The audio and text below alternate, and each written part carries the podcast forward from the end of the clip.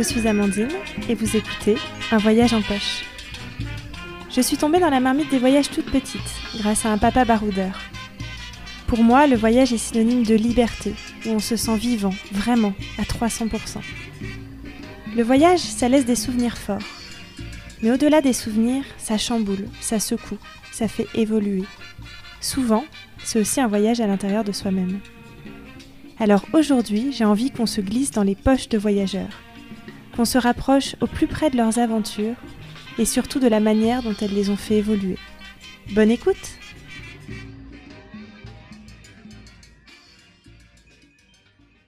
Vous pouvez retrouver cet épisode sur la web radio des voyageurs Allo la planète, soit sur leur site internet allolaplanète.fr, soit sur leur application.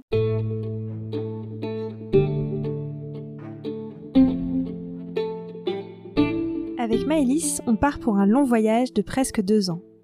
Du transsibérien jusqu'à la Polynésie française, on passe par la Mongolie, le Népal, la Malaisie, le Vietnam, Bali et surtout la Nouvelle-Zélande.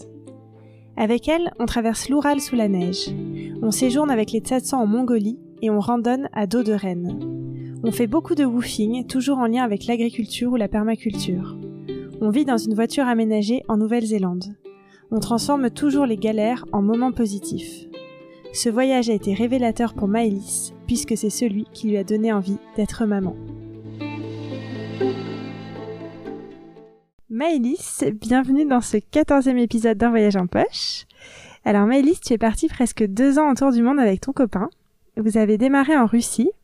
De là, vous avez pris le transsibérien jusqu'en Mongolie.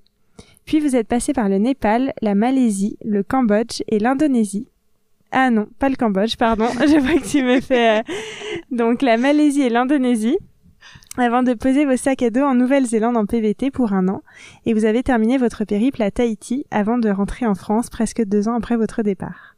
Alors au-delà de, cette expérience incroyable que représente ce tour du monde ou, long voyage, je trouve que votre voyage est très inspirant pour différentes raisons. Euh, tout d'abord, vous avez levé différents freins que hum, certaines personnes ont tendance à se mettre, je trouve, et, peuvent euh, hésiter à partir en voyage, à savoir avoir un, budget plutôt réduit, et puis à ne pas forcément maîtriser l'anglais, donc faire face à, la barrière euh, linguistique. Et ensuite, vous avez aussi recherché à vous rapprocher au maximum de locaux, donc soit en faisant euh, du couchsurfing ou en faisant du woofing et du volontariat ou du workaway. Et comme tu le dis toi-même, euh, vous avez aussi réussi à transformer des galères de voyage ou des difficultés en moments positifs.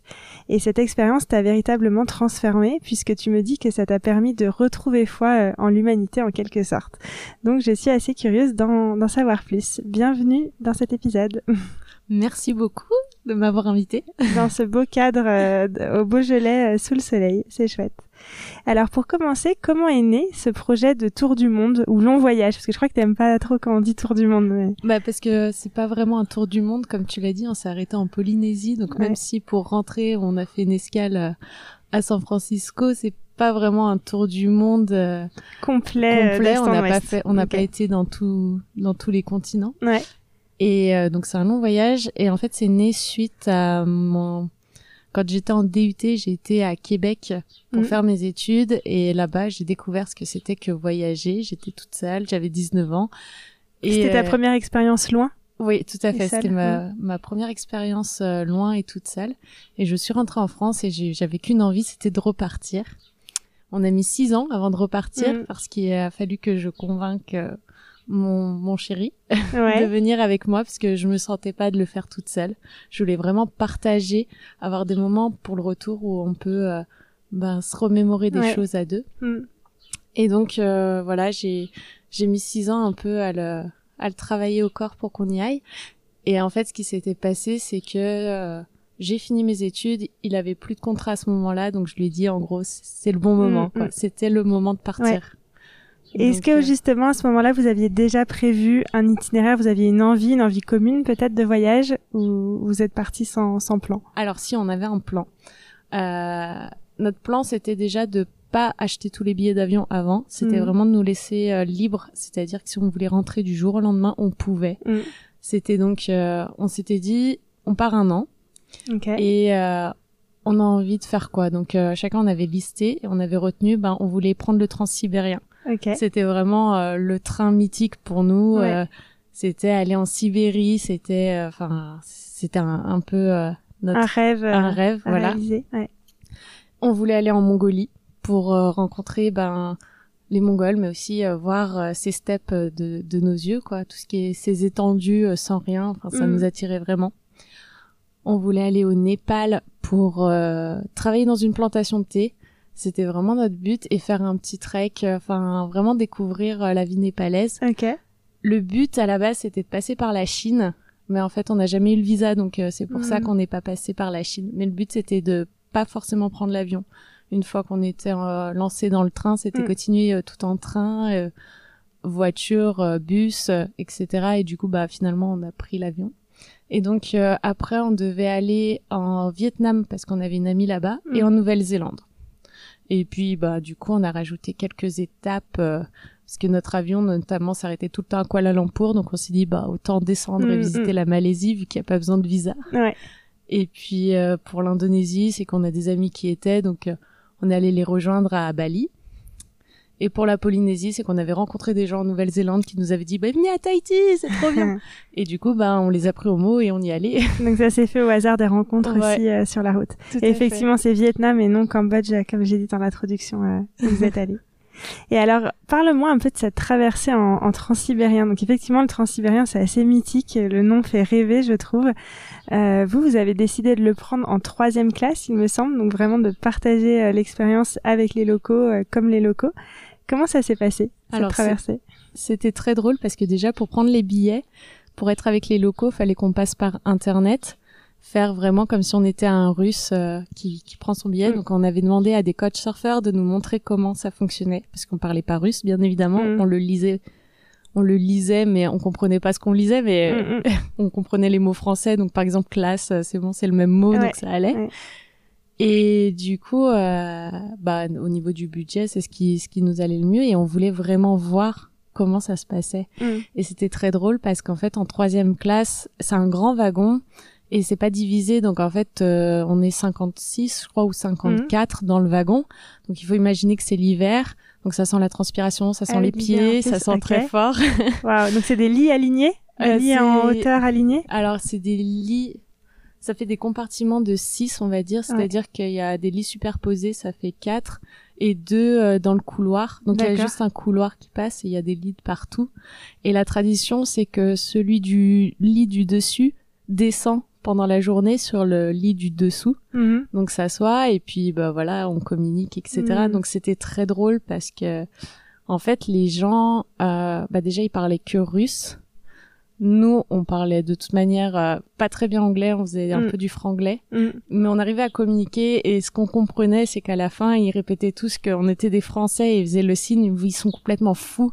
et, de faire ça. Euh, en gros, on a une une personne qui parle anglais qui nous a dit mais nous notre rêve c'est de pouvoir prendre l'avion en fait. Vous avez l'argent. Pourquoi est-ce que vous prenez le train Et qu'est-ce que vous leur répondiez justement? Eh ben, on leur répondait que pour nous c'était un train mythique, que c'était vraiment une voie mythique ce mm. transsibérien, parce que le train qu'on a pris concrètement c'est un train classique, mm. mais c'était le trajet qui, qui, qui était mythique, mm. c'est de voir euh, traverser l'Oural sous une tempête de neige, c'est de voir les paysages se changer, c'est de voir que dans le train, il est 3 heures du matin, mais qu'en fait, on a un grand soleil parce qu'on se décale au niveau de l'heure et que ah l'heure du train reste à Moscou tout le temps. Donc, euh, on a le décalage horaire qui, qui vient petit à petit. Et ça dure combien de temps, cette traversée? Alors, nous, du coup, on a fait de, on a fait Saint-Pétersbourg, Moscou, et après, on a fait Moscou, Irkoutsk. Euh, ça nous a duré 5 jours et 4 nuits, je crois, ou 5 nuits et 6 jours. Ouais. Non, 5 jours et 4 nuits. Excuse-moi. Ah ouais. Et euh, après, on a fait Irkoutsk euh, jusqu'à Ulan-Ude, donc euh, à la frontière mongole. Mhm. Et là, c'était deux jours, je crois. Donc tu peux descendre du train et remonter en fait. Alors en fait, tu prends vraiment tes, tes parcours. Enfin, tu peux pas descendre et remonter quand tu veux. C'est vraiment tu achètes un parcours. Mhm. Et donc d'ailleurs, quand on descendait, c'était vraiment pour prendre l'air parce que au bout d'un moment ça devient un peu irrespirable. C'est ça, j'allais te demander comment c'est les journées à bord du transsibérien. Alors euh, c'est génial parce que tu eh ben c'est la première fois que j'ai pu profiter du temps. Je mm. savais pas ce que c'était que de profiter du temps, c'est-à-dire que tu n'as rien à faire à part euh, bah, lire, regarder le paysage. essayer de communiquer avec les gens autour et dormir. Mm. Euh, pour manger, on était tout décalé parce qu'il y a cette histoire de décalage horaire. Mm. Donc du coup, bah, c'était drôle. Enfin, c'était, on regardait les gens, Ah, ils sont en train de manger, alors c'est peut-être que c'est l'heure de manger, donc on essayait de se caler comme Ouais. ça. Mais au moins, par rapport à l'avion, quand on est arrivé à Irkoutsk, on avait 5 heures, je crois, de décalage horaire, si je dis pas de bêtises, et on n'a pas senti en fait ce décalage horaire, on l'a vécu tellement petit à. Ouais. petit que c'était que c'était super. C'est beaucoup quoi. plus naturel pour le Oui. corps, de toute façon. Ouais. Ouais. Et du coup, bah, on descendait de temps en temps quand on comprenait que c'était une très grosse gare et que du coup le train allait s'arrêter, on descendait un petit peu Mm. et puis. euh, Mais c'était drôle parce qu'il y a des gares où je me souviens, les gens ils, ils arrivaient de nu- nulle part avec du poisson séché, Mm. avec euh, des petites, je sais pas, des brosses à dents, des choses à vendre Mm. comme ça à bord. Euh, hey, il vous manque ça Euh. On a ça et donc euh, voilà. C'est surtout le poisson séché euh, pendu à des euh, à des cintres. euh, je me souviens. Qui se rajoute aux odeurs de transpiration de, de pieds. Alors je te rassure, ça au bout d'un moment on les oublie ces odeurs. Ah ouais. Et puis bon, à mon avis, je pense qu'on sent exactement. Ouais, vous en faisiez partie. Ouais. Ouais. Et ce qui est très drôle, c'est qu'on n'avait pas de douche. Du coup, on se faisait Ah, une ouais. toilette de chat euh, dans les toilettes. Ouais. euh, Enfin, chaque jour, moi, je me faisais ma petite toilette de chat. Mais du coup, quand t'arrives chez l'habitant après ces cinq jours euh, passés dans le Transsibérien, tu sais pas trop comment tu sens et, à quoi tu ressembles. et et- du coup, tu te dis ah, en voyant la tête, tu te dis ah, peut-être que c'est bien qu'on soit arrêté et qu'on puisse prendre une douche. Oui, parce que c'est ça, votre volonté, c'était de faire beaucoup de couchsurfing pendant ces, ces deux ans de voyage. Et c'est quelque chose que vous avez commencé dès le début en Russie. Euh, Est-ce que le couchsurfing, enfin, pourquoi vous avez fait ce choix? Alors, euh, bah, au début, le couchsurfing, c'était vraiment dans le but de rencontrer des personnes parce qu'on on avait vraiment la volonté de bah, d'aller dans un pays, certes, de voir des choses extraordinaires parce que ça sort, ça sort de notre ordinaire à nous, Mhm. donc dans ce sens-là. Mais euh, on avait vraiment la volonté de comprendre aussi comment comment fonctionnait euh, euh, la société, enfin Mm. dans laquelle on arrivait. euh, et le mieux, en fait, c'est de partager euh, avec les locaux. Mm. C'est eux qui nous expliquent, par exemple. Un exemple tout bête, mais ce que je ne savais pas, c'est qu'en Russie, par exemple, c'est très mal vu de se moucher dans la rue.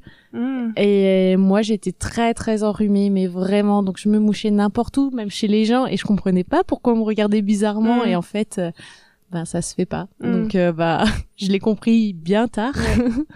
C'est, mais c'est en étant Mais- avec des locaux, effectivement, que tu peux capter ces, ces petites nuances et puis euh, voilà. échanger aussi vraiment sur le pays dans sa profondeur. Ouais. Alors après, nous, il y avait toujours. euh, Donc, au début, on a eu beaucoup de chance parce qu'on est tombé chez une personne qui voulait travailler son français. Mhm. Et petit à petit, c'était des personnes donc qui parlaient anglais et on se débrouillait un petit peu mieux. Mais euh, j'aimerais le refaire aujourd'hui juste pour aller un peu plus loin dans Mm, nos conversations dans l'échange. justement, dans l'échange. Ouais. Est-ce que tu as des expériences de couchsurfing qui t'ont marqué plus que d'autres que tu auras envie de, de partager? Alors euh, couchsurfing, on en a fait surtout en Russie Ouais. et euh, un petit peu en Mongolie. On en a fait rien qu'une en fait en Mongolie. Euh, et c'est plus celle-là qui m'a marqué parce que c'était donc euh, au milieu du désert de Gobi. Wow. On était, le monsieur nous a accueillis donc euh, dans une petite maison au milieu du désert. On a mangé avec lui, on parlait. Alors c'était un vieux de la vieille, hein, donc euh, il faut savoir que quand il voulait savoir des choses de moi ou que je posais des questions, on passait tout le temps par Florian parce que moi j'existe, enfin. Il j'existais parlait à pas. l'homme? Voilà, c'est Mhm. ça. Ouais. Mais c'est surtout ce qui m'a marqué, c'est que la nuit tombait, il nous a laissé dans cette petite cabane, il a dit bah moi je rentre chez moi. Donc déjà on n'était pas chez lui, on était dans une cabane qui lui appartenait mais on savait pas. Ouais. Il nous a dit voilà, vous avez des bousses de de chameaux euh, toutes sèches, euh, vous pouvez les les faire chauffer et faire votre feu avec. Et effectivement, il fait très froid la nuit et donc on a dû se débrouiller à faire un feu à base de de bousses séchées et c'était très dur. Enfin, on a mis deux heures, je pense, Ah à réussir à faire le feu. C'est incroyable qu'il y ait ce genre de personnages qui atterrissent sur le réseau couchsurfing et qui pensent en fait à... Et oui, À surtout qu'il était vieux. Enfin, Voilà, il c'est ça. avait donc, euh, mais il était euh, impressionné par euh, bah, tout ce qui était l'Occident, tout ça, Mm. et il était, il a été vraiment dans la volonté de partager. Ouais. Donc, euh, bah, heureusement qu'il y avait Florian parce que ça a facilité les choses. Ouais. À la fin, il me parlait quand même, mais ça a mis longtemps. à- Est-ce que j'arrive à rentrer en interaction avec lui Je le cherchais aussi un peu, mais il était drôle. Et en Mongolie, vous avez aussi une expérience avec les tsatsan. Je sais pas si on dit tsatsan ou tsatsan. Euh, Non, on disait les Tsatsans, mais je pourrais pas te dire si c'est comme ça que ça se dit, vu que c'est, oui, effectivement. C'était comment euh, J'en ai entendu parler euh, via euh, Rendez-vous en terre inconnue, je crois. C'est comme ça que je. Ah oui? Ouais, je crois qu'il y a eu un épisode là-dessus. En tout cas, j'avais retenu, mais j'ai souvenir en tout cas que c'était une expérience assez, enfin, qui avait l'air assez unique pour vous et de, de partir vraiment dans des zones très isolées en Mongolie.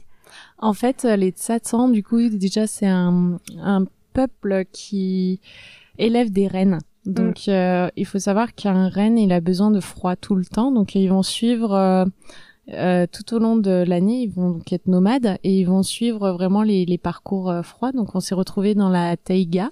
Ouais. Je crois que c'est la taïga. Il me semble. la toundra. Dans la ah taïga. Oui, ah, oui, c'est vrai, il y a les deux. Ouais. Bon, je ne sais plus. Bref, dans un coin isolé où on mm. était six à plus de 600 km euh, à la ronde. Et en fait, pour atteindre le camp, euh, le seul moyen d'y aller, c'était à dos de Rennes parce que c'était vraiment très abrupt et euh, que les rennes ont des sabots exprès pour marcher sur la glace. D'accord. c'est ce qu'on a compris. Ouais.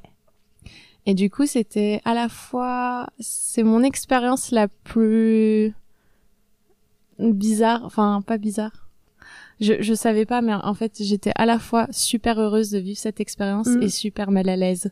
C'est-à-dire que comme on parlait pas la langue, on mm. avait euh, et qu'on était dans un, un, coin où il fallait des autorisations un peu spécifiques, mm. on avait avec nous, on était obligé d'avoir une traductrice donc qui parlait euh, anglais et qui était mongole et en fait qui était aussi la cuisinière parce que il y a rien. Donc en fait, le but c'est que nous, ben, on, on amenait à manger euh, pour partager avec eux les repas, etc.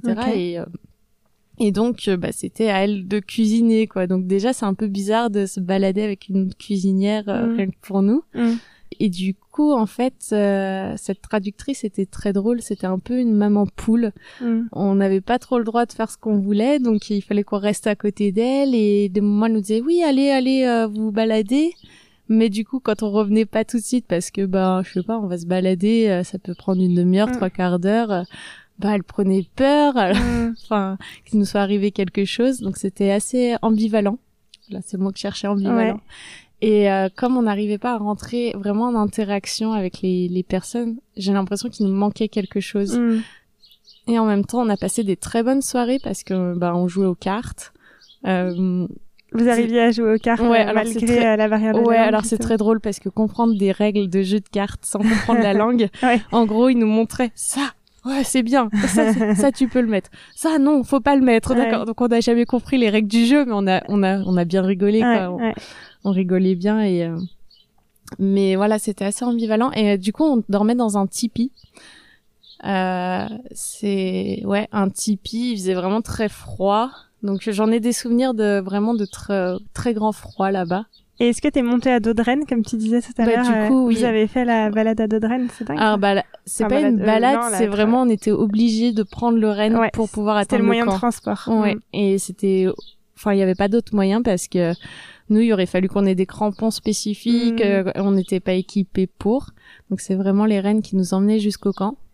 Et c'est des zones où il y a beaucoup de touristes. Là, en t'entendant parler, j'ai l'impression que c'est quand même des, zones reculées et peu de gens vont. Alors, je, je ne sais pas si il y a beaucoup de touristes. Je sais que cette famille-là accueillait beaucoup euh, de personnes euh, de passage justement euh, pour faire découvrir et mm. justement qu'ils puissent continuer à vivre de leur élevage de rennes. Ok. Parce que aussi un peu du tourisme. Oui, tout mm. à fait. Ok. Et ce qui m'avait marqué d'ailleurs, c'était juste dans les tipis, c'est qu'ils avaient la télé pour pouvoir ah. se tenir euh, au courant de la civilisation et dire voilà nous on est on est reculé dans le sens où euh, on est six et il y a personne à des centaines de, kilomètres mm. à la ronde, mais on se tient au courant des informations. Mm-hmm. C'était très important pour eux, ça leur tenait à cœur. Mm. Et moi, je me souviens que ça m'avait un peu choqué parce que je m'étais dit, ils ont la télé, mais ils ont pas d'eau. C'est-à-dire ah que pour l'eau, il fallait qu'on aille casser la glace, qu'on la fasse euh, bouillir, et après on pouvait la mettre dans la dans la dans la soupe. Mais du coup, ça m'avait choqué ce, ce choix en fait. Pourquoi la télé plutôt qu'essayer de s'installer de l'eau ou euh... Ouais, ce choix de, de, là où on met la priorité, voilà. Et en fait, je l'ai compris, c'était pour euh, justement euh, être moins isolé et mm. se tenir au courant des choses euh, qui se passent autour. Ouais, c'est intéressant. Et, et, voilà. Là où nous, on est plutôt à la recherche de l'inverse, se dire on coupe et, et on, on s'isole justement et on, on, se met un peu plus loin de, de ce qui se passe dans le monde. Et là, c'est le besoin inverse. C'est intéressant.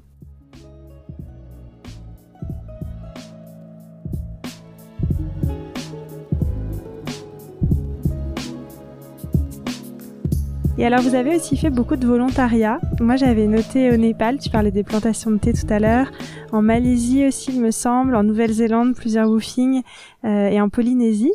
Pourquoi ce choix? Parce que finalement, c'est vous auriez aussi pu euh, juste vous, vous balader et, pas euh, choisir ces expériences de workaway.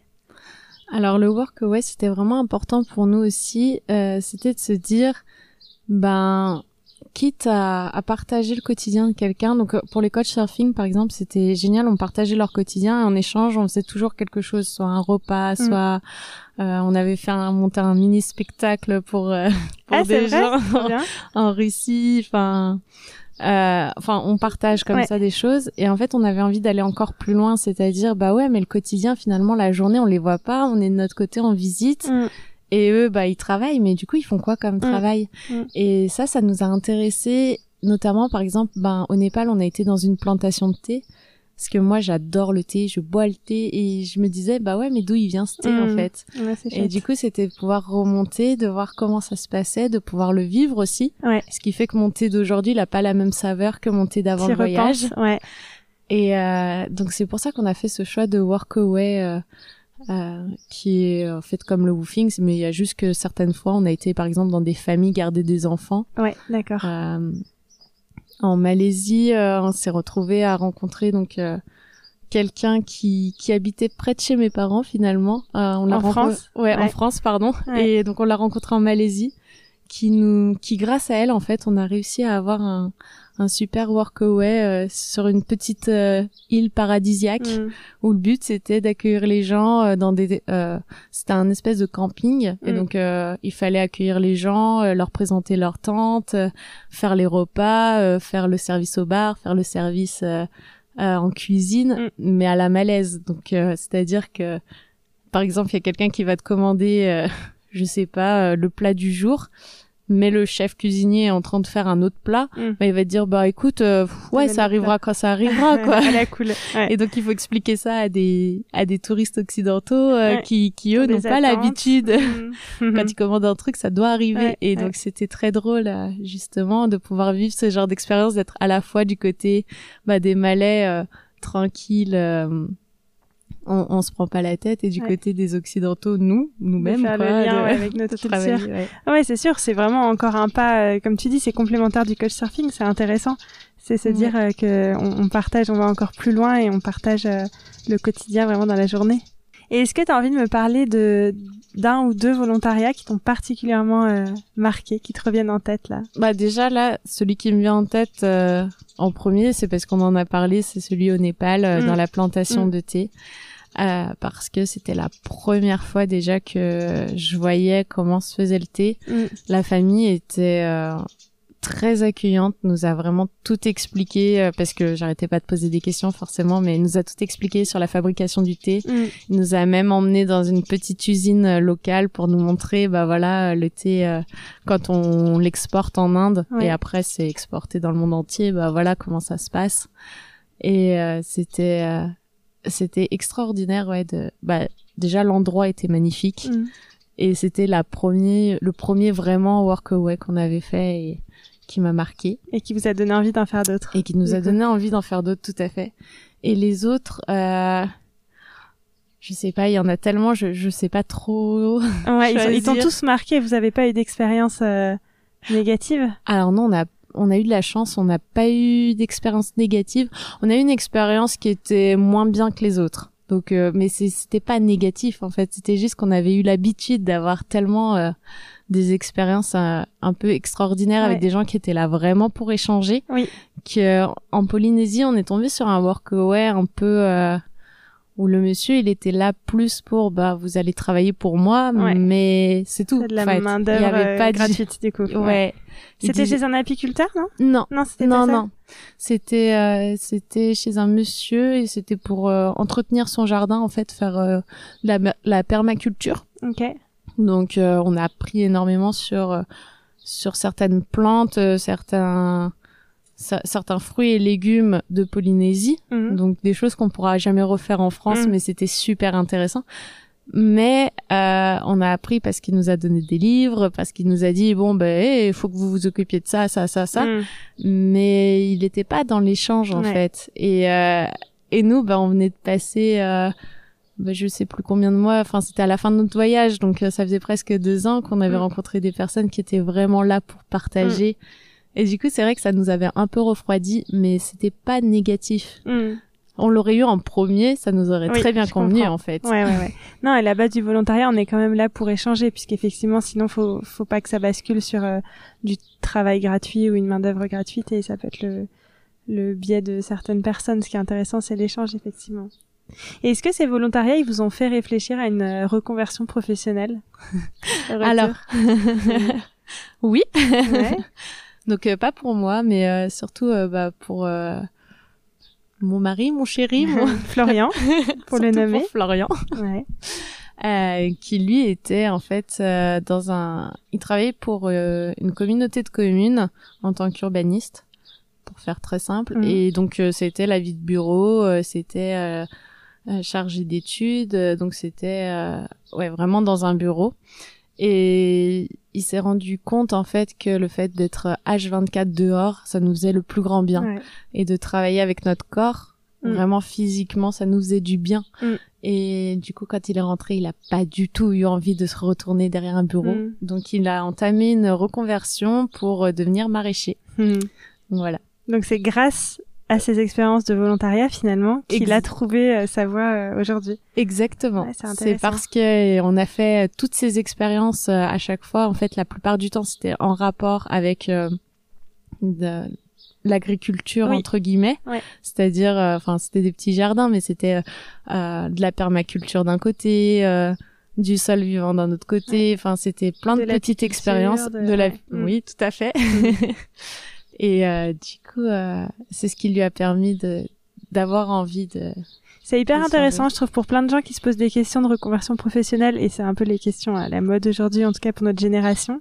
Je, je trouve qu'il faudrait inciter à partir en voyage, euh, mais ça peut être même en fait partir en France, mais des expériences de woofing ou volontariat ou workaway euh, peu importe comment on, l'appelle, mais c'est une super manière en fait de tester aussi des nouveaux métiers, des nouveaux modes de vie et d'acquérir des nouvelles compétences euh, sans formation finalement, mais euh, voilà, j'ai cité plusieurs fois l'apiculture, mais parce qu'on a fait le même woofing et, en tout cas euh, c'est génial parce qu'on on, on devient alors expert, c'est un grand mot, mais en tout cas on apprend beaucoup sur des ruches et sur le métier d'apiculteur sans suivre une formation officielle et, euh, et c'est top. Exactement. Et oui, et pour rebondir sur ton le même woofing, euh, d'ailleurs, euh, c'est très drôle parce que bah, on devait rester 15 jours là-bas, donc c'est chez Carole et Franck. Que, mm. donc Carole, que tu as interrogé dans, les premiers épisodes. Ouais. Et on devait rester 15 jours et on est resté trois mois là-bas. Tellement on s'y plaisait. Et si on est parti, c'est plus parce que mes parents arrivaient que parce qu'on avait envie de partir. Petit message pour les parents de Maëlys, s'ils écoutent.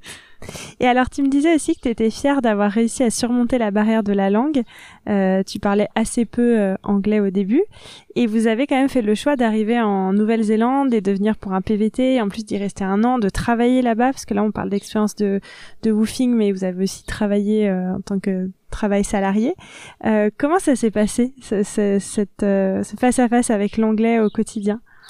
Alors euh, déjà à la base en Nouvelle-Zélande on devait y rester que six mois. Et en fait c'est parce qu'on s'y est plus qu'on s'est dit qu'on avait déjà passé trois mois du coup euh, chez, Carole et, chez Carole et Franck on s'est dit non c'est trop court. pas de partir. on a un an sur notre mm. visa donc on va rester un an et euh, au début, c'était très très dur, vraiment, parce qu'on venait de passer six mois en Asie, on arrivait à se débrouiller, on comprenait au quotidien, on arrivait à se faire comprendre, on, comprenait les gens, on était super fiers de notre de notre évolution, mm. de se rendre compte qu'on avait des vraies conversations avec mm. les gens. Et on est arrivé en Nouvelle-Zélande, et là, il a fallu qu'on ouvre un compte pour pouvoir euh, bah, pour pouvoir travailler, tout simplement. Et donc, euh, bah, on a été voir le banquier et je me souviendrai toujours, on a dit, je voyais mon, je voyais Florian qui disait oui, oui, oui, oui, oui au, banquier. Donc je me disais, bah c'est bon, il a compris. donc je regardais et on est sorti. il me fait, t'as compris parce que moi j'ai rien compris. Je dis bah non mais tu disais oui. Il dit mais non mais toi tu souriais alors je croyais que tu comprenais. et du coup on s'est on est sorti de ce premier rendez-vous et en fait on n'avait rien compris tous les deux. Donc euh, on s'est renseigné après à droite à gauche grâce à l'aide de d'autres voyageurs de comment il fallait faire. Mhm. mais euh... et c'était l'accent kiwi? C'était l'accent de Nouvelle-Zélande? L'accent et on s'est dit mais en fait on parle pas du tout anglais, on est complètement largué.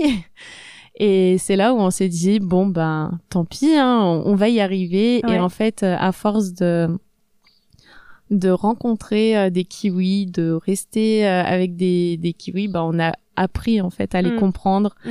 Et du coup, ça n'a pas été un frein pour toi au final? Enfin, c'est un frein que vous avez réussi à surmonter pour le, le, reste du voyage en Nouvelle-Zélande? Oui, oui, voilà. On a réussi à le surmonter, mais parce qu'on a rencontré aussi des personnes qui étaient super super gentil avec nous, quoi, qui savait euh, qu'on était français. Et, d'ailleurs, c'est très drôle parce qu'à chaque fois, il nous disait ah, vous parlez bien anglais pour des Français. Donc en gros, ça voulait dire, ça voulait dire, vous parlez pas bien anglais, mais, pour des Français, vous vous débrouillez. Mais c'est aussi que vous avez vraiment fait l'effort de justement d'aller à la rencontre des kiwis et je trouve que c'est ça qui est intéressant parce que euh, pour avoir euh, pour être allé aussi en Nouvelle-Zélande, c'est vite fait de rester entre Français si on veut. Enfin, il y a une sacrée mm. communauté de Français ou en tout cas euh, d'Européens ou d'étrangers qui viennent là-bas, euh, notamment pour travailler. Et vous, vous avez vraiment fait cet effort via le volontariat, via le coach surfing ou autre, d'aller chez des locaux et, et c'est super.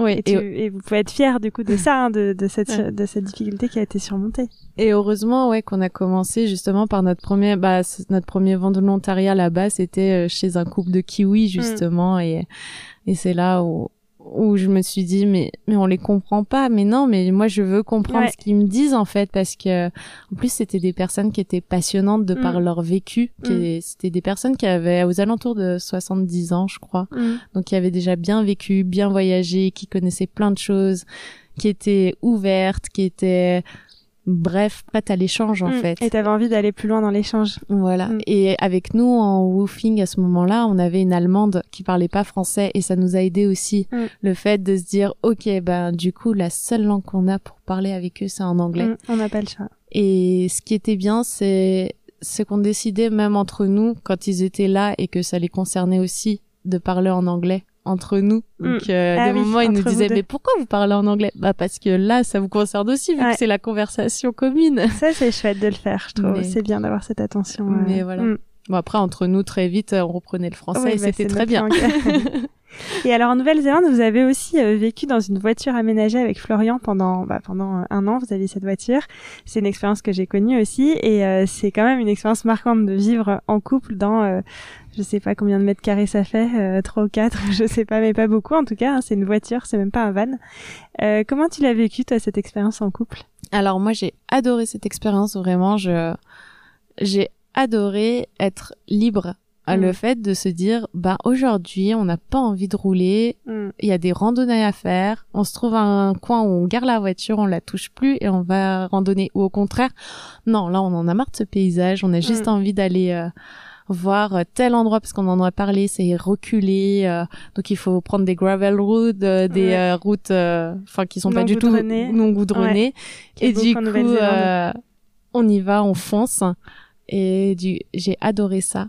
Et mm, par contre, le seul truc qui me manquait vraiment à la fin, c'est que j'en avais marre de pas pouvoir me changer debout. Je rêvais d'une salle de bain. Je rêvais de me changer debout en fait. Se déshabiller, s'habiller allongé, ouais, c'est clair. Voilà, c'est le seul truc qui m'a un peu euh, qui qui m'énervait à la fin en fait. Et puis parce que c'était l'hiver, qu'il faut se dire qu'on travaillait dans les vignes, donc le matin, on dégivrait le pare-brise à l'intérieur, à l'extérieur, on prenait la voiture, on allait travailler, on rentrait au camping, on dormait. Mm. C'était pas la meilleure période et c'est mm. pour ça aussi que j'en avais marre euh, de juste j'avais hâte de retrouver un petit confort un mm. peu euh, une douche. Mais sinon, j'ai adoré, je, je, le referai. Et d'ailleurs, là, on est en train de voir pour euh, aménager notre voiture et, et repartir avec notre petit loup euh, sur les routes. c'est chouette, c'est une expérience marquante. Et puis, on avait des super euh, co-pilotes. on s'est bien suivi en Nouvelle-Zélande, effectivement. Ouais, ouais, ouais, c'est des super souvenirs.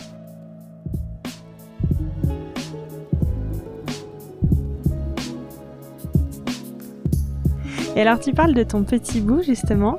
Ça pour moi c'est un point euh, central de ce voyage, c'est que euh, on en avait parlé euh, en Nouvelle-Zélande. À l'époque tu ne voulais pas avoir d'enfant et aujourd'hui tu es maman et tu m'as dit que c'est vraiment ce voyage qui t'avait changé et qui t'avait redonné ou donné l'envie d'avoir des enfants et de devenir maman.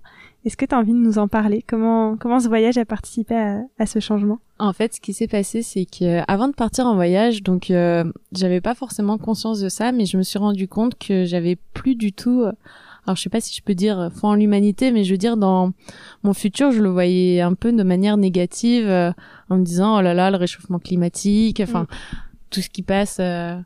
Euh, le, les, les, crises économiques, mm. tout ça, enfin comment on peut s'en sortir, ça me va pas du tout. Et en fait, en voyageant, je me suis rendu compte que on est passé par plein d'endroits où les gens sont heureux comme tout de mm. vivre avec pas grand chose. Mm.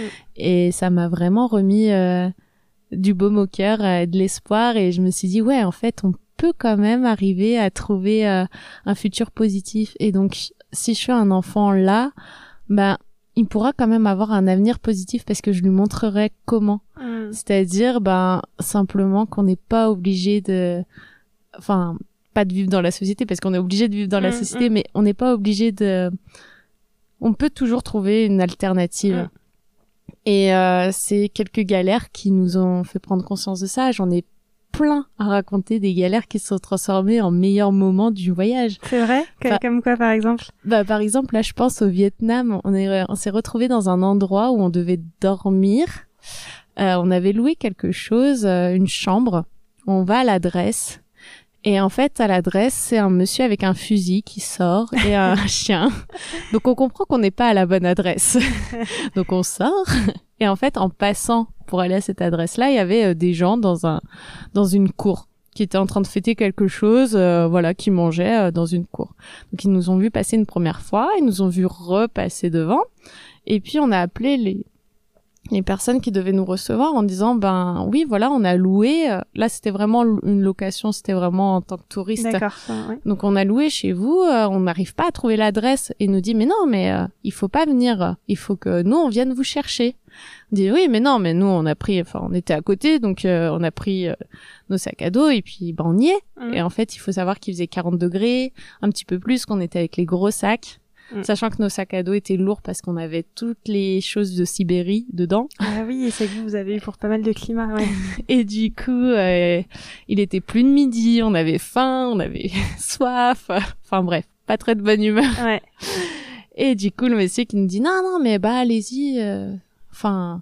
il, faut se retourner en ville. Enfin, je sais plus ce qu'il nous raconte. Euh, en gros, un truc et on s'est rendu compte qu'on s'était fait arnaquer et que la mm. chambre n'existait pas. Donc, nous, après, il nous a dit, oui, parce que voilà, il nous a dit, on n'a plus de place, c'est blindé. Ben, on lui a dit, bah non, mais on a, on a réservé, donc euh, oui, c'est blindé peut-être, mais on a une chambre qui nous attend. Ouais.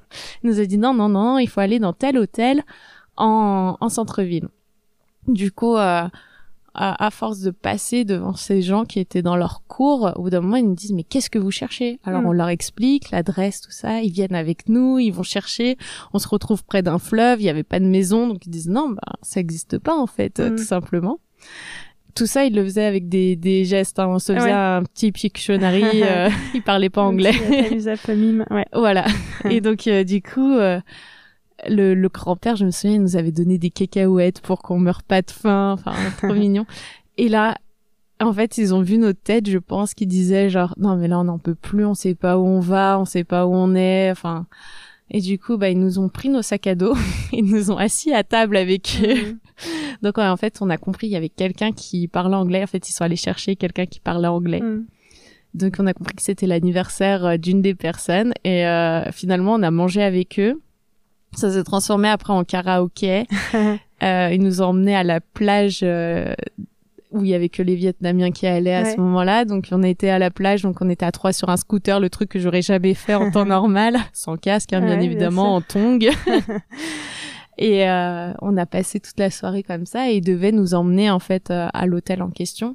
Et au moment de partir, il y a un des messieurs qui dit bah écoutez, moi j'ai un euh, j'ai pas grand chose, hein. j'ai juste une petite chambre que je loue à des étudiants. Là, il y a personne. Si vous voulez, je vous l'ouvre, mais ça veut dire que vous dormez euh, dans votre duvet à même le sol. Mais nous, c'était le rêve. Alors on dit bah oui, enfin hmm. avec grand plaisir. Ça voulait dire pouvoir continuer à passer du temps avec eux, à rigoler. Euh. Et donc on, on, se retrouve comme ça dans une autre, enfin parce qu'ils nous emmenaient vraiment chez tout le monde. On a été vraiment chez tout le monde. Et on s'est retrouvé à une petite euh, soirée. Je, je ne sais pas si on peut appeler ça une soirée, mais en tout cas, on était, j'étais la seule femme avec les hommes. D'accord. Admise parce que j'étais touriste du coup et puis bah c'était l'apéro, euh, ça rigolait etc. Et il y a le grand-père qui arrivait, un, très vieux monsieur qui nous a juste dit euh, est-ce que est-ce que vous êtes croyant Et là on s'est dit mais on est croyant quoi Est-ce que vous êtes catholique Est-ce que vous êtes croyant du coup, bah, on est devenu croyant catholique d'un coup. On s'est dit, ouais, la, la, la réponse c'est oui. il a pas été plus loin. Il nous a juste dit, bah, si vous voulez, euh, du coup, euh, moi j'ai un lit, une salle de bain à vous proposer. Et puis, par contre, ça veut dire que demain matin, euh, vous vous partez, quoi. Mais voilà, je peux vous proposer une nuit et donc du coup, on s'est retrouvé euh, dans un, un, lit super confortable avec une vraie douche, ah avec euh, le petit ventilateur qui va bien alors qu'il fait super mm, chaud. Mm. Et voilà. C'est génial. Ce que je veux dire, c'est que et ça, on en a plein des exemples mm, comme ça. Donc on a réussi à passer la barrière de la langue à ce moment-là, et c'est des galères qui restent magnifiques. Oui, qui restent et, et effectivement qui redonnent foi en l'humanité. On a Enfin, c'est, je, je, partage ça, mais euh, heureusement que c'est une, une, majorité de l'humanité qui est comme ça, mais on a tendance euh, parfois à l'oublier en, en étant dans autour d'actualités plutôt moroses ou autres.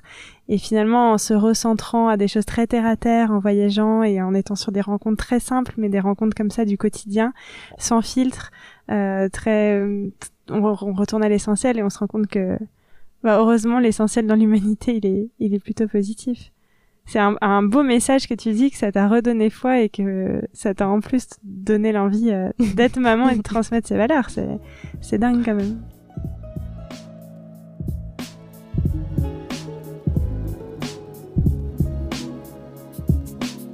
Alors il y a un, petit jeu que j'aime bien faire euh, aussi pour justement prendre conscience de, de, toutes ces nouvelles choses qu'on a appris, qu'on a vues. C'est euh, de faire le bilan un peu quand on rentre et de se dire avant ce voyage je n'avais jamais.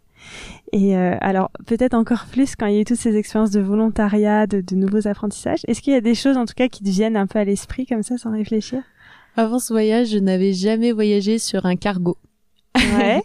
Vous avez fait... ça à quelle euh, occasion? En fait, en Polynésie, et ben voilà encore une galère qui s'est transformée. Mm. Euh, on s'est retrouvé sur une île et le seul distributeur de l'île ne fonctionnait plus. Mm. Il fallait qu'on quitte cette île euh, parce qu'on n'avait plus les moyens de rester sur l'île tout simplement vu que personne prenait, ouais, personne prenait la carte. Ouais.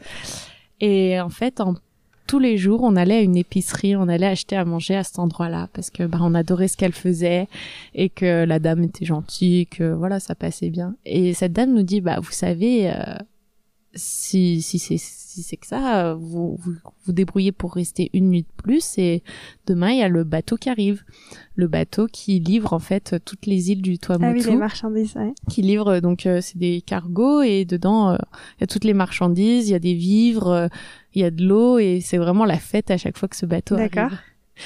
Et elle dit bah si vous voulez j'ai le numéro du capitaine, vous l'appelez et puis vous voyez. Donc on a appelé euh, le capitaine et il nous a dit oui oui ben ça coûte euh, alors je je sais plus les prix mais mm. en gros on payait notre repas à bord. OK. Et en échange ben il nous avait fait une petite place sur le pont donc on dormait sur le pont euh... ouais. Et même le sol sur le pont euh Ah, même le sol sur le pont. Mais on était protégés au niveau du toit. Donc, euh, la nuit où il y a plu, par exemple, moi, j'ai pas eu de chance parce que je me prenais quand même de l'eau. mais, euh, mais voilà, c'était drôle. Ça faisait partie. ah, c'est dingue. Ça faisait partie du truc. Et j'ai adoré cette expérience parce que, bah, moi, déjà, j'ai le mal de mer. Ouais, j'allais te demander comment ça se gère, ça. Et ben, j'ai eu de la chance déjà parce que c'était une mer d'huile. Donc, ils, ils ont halluciné. Mmh. Euh, ça nous a permis de voir euh, plein de poissons volants, par exemple, mm. qui suivaient euh, le bateau. Ça nous a permis d'aller sur des îles où jamais on aurait été. Ah oui. Ouais. Euh, on descendait avec la barge. Alors la barge, c'est une espèce de grue. Ils prennent les conteneurs et puis ah les, ils les descendent. Et du coup, en fait, ben certaines fois, l'île était trop loin pour que le paquebot puisse arriver. Donc en fait, on, ils descendaient un petit bateau à moteur. Ouais. Et et il, il, descendait enfin tout ça avec euh, donc une barge ça faisait euh, enfin c'est un truc plat qui avec un moteur. Et du coup il nous avait mis dessus il nous avait dit bah si vous voulez euh, ouais, c'est top. le temps qu'on décharge vous allez visiter. Et, du coup euh, c'était enfin pour moi c'est la meilleure croisière que j'ai faite de ma vie Bon, j'en ai pas fait d'autres, forcément. Et puis de découvrir la vie euh, à bord de ce bateau euh, de cargaison aussi, ça doit être assez étonnant. C'est pas un lieu euh, qu'on connaît et, et où on peut aller en tant que touriste. en Et tout ouais, cas. et puis bah du coup, je connaissais pas le métier de docker et Mm. euh, c'est vraiment super intéressant euh, Mm. de découvrir ça, quoi. Ouais, trop bien. Donc euh, ouais, ça c'était voilà, je n'ai jamais euh, été sur un bateau de cargaison avant. T'en as d'autres qui viennent à l'esprit? Je- Tout mon voyage, c'était déjeuner, voyage. jamais. Ouais, c'est souvent ça. Ouais, ouais. C'est chouette de se dire ça, je trouve, en fait, avec le recul, de se dire euh, bah, de, de ce que j'ai j'ai réussi à faire face à toute cette nouveauté et à quel point ça, ça enrichit au retour. Et alors, pour terminer, il y a un autre petit jeu qui est le jeu des cinq sens, euh, parce que moi, je trouve qu'on est très attentif à nos sens en voyage, très attentif à tout ce qu'on voit, tout ce qu'on goûte, tout ce qu'on sent, tout ce qu'on entend. Donc, qu'est-ce qui te vient à l'esprit si je te parle d'une odeur? D'une odeur, euh, je dirais l'ilang ilang ilang après la pluie. Ouais. Euh, Dans quel pays t'as du coup, ça, c'était euh, en Polynésie et c'était plus précisément sur euh, l'île de. euh, J'ai perdu l'île. Ok, c'est pas grave. C'est là où on était en woofing en fait. euh, c'était le début des grosses pluies, donc euh, de la période de la de la pluie, de la période humide. Et du coup, il y avait cette odeur qui ressortait tout le temps. Et c'est une odeur que j'aime beaucoup, qui m'apaise énormément. Mm. Euh, alors, je ne savais pas, mais voilà, c'est une odeur qui, qui reste apaisante pour moi et, Mm, et que j'aime retrouver euh, dans certains parfums, Mm. dans certaines choses. Ouais, la mémoire olfactive, j'adore ça. Je trouve que ça, ça rappelle plein de souvenirs. Rayatea. Ali.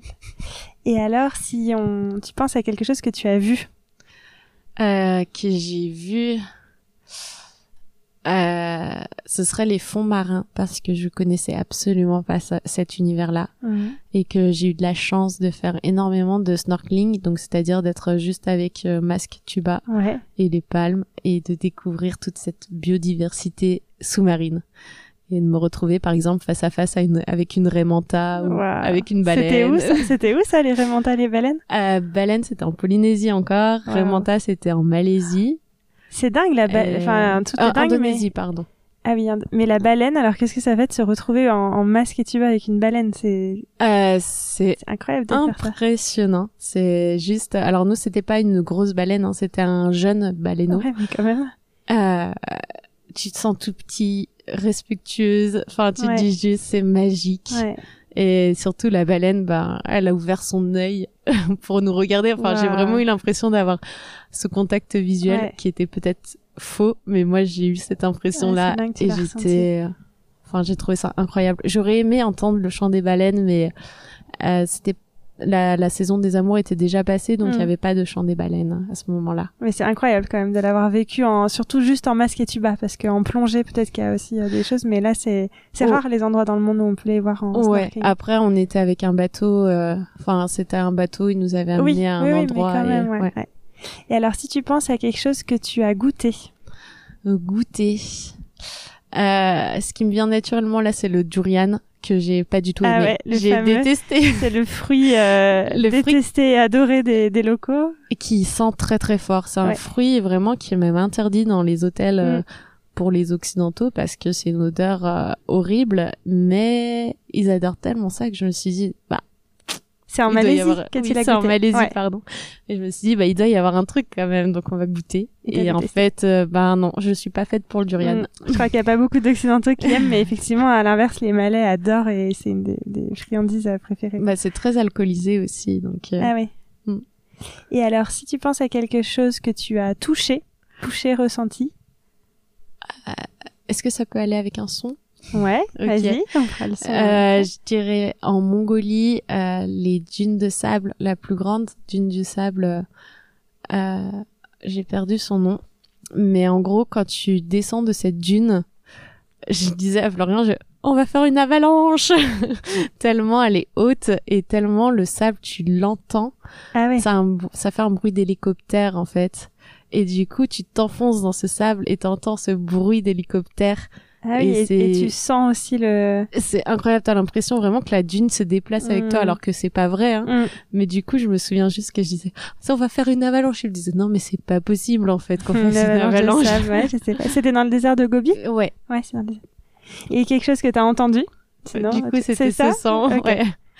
Ouais, c'était vraiment ce son qui reste. Euh. Après, il y a tous les oiseaux aussi que j'ai entendus. Euh, par exemple, le tui en, mm. Nouvelle-Zélande, qui a un, son tellement particulier que je savais pas que c'était un oiseau au début que mm. j'entendais. Je crois que c'était un vieux fax qui passait. C'est vrai que ça fait fax.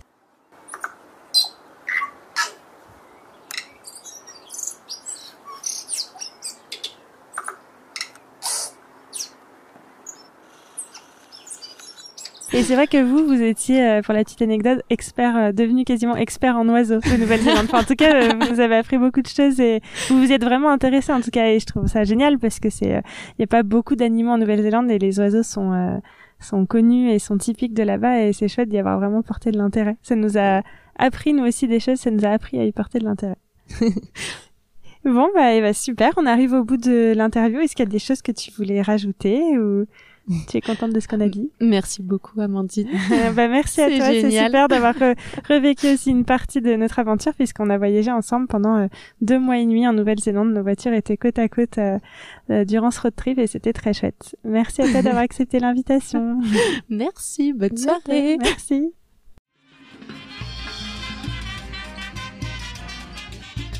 Voilà, c'était Amandine et vous avez écouté Un voyage en poche.